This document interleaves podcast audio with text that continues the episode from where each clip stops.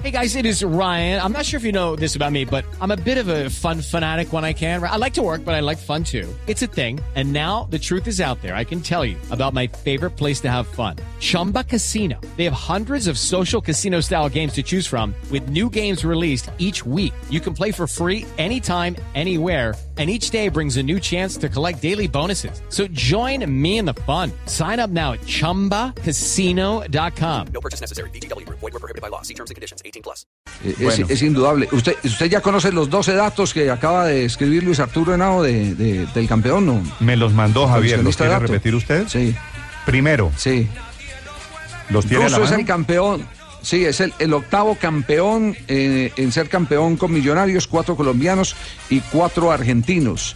Segundo dato, es la tercera vez que Millos le da la vuelta olímpica a Santa Fe en el 63, 78 y el del 2017.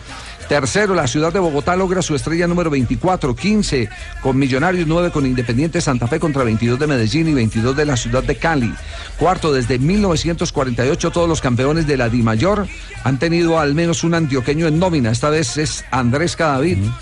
Quinto, Russo es el tercer director técnico de estudiantes en ganar en Colombia, tras Subeldía y la Bruja Verón. Sexto, Millonario llega a 18 títulos, 15 de Liga, 2 de Copa eh, Colombia y una Copa Merconorte que ganó con el Chiqui García. Séptimo, curiosamente, por sexta vez Millonarios es campeón al año siguiente que lo hizo Santa Fe.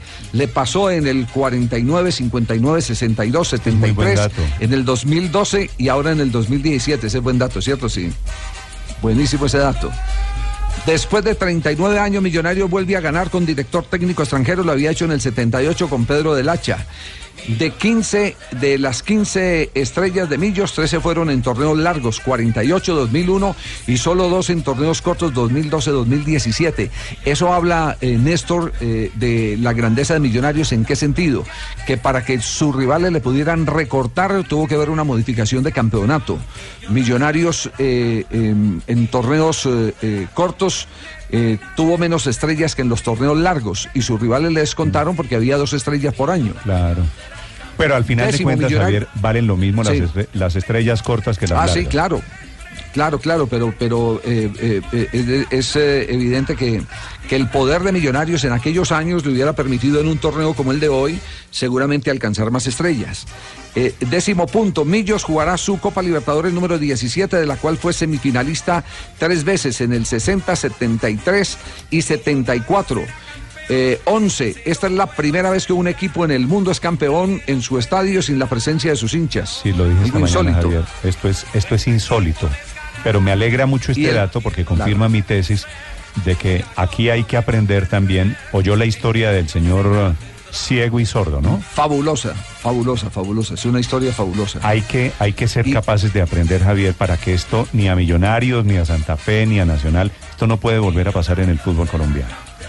Claro.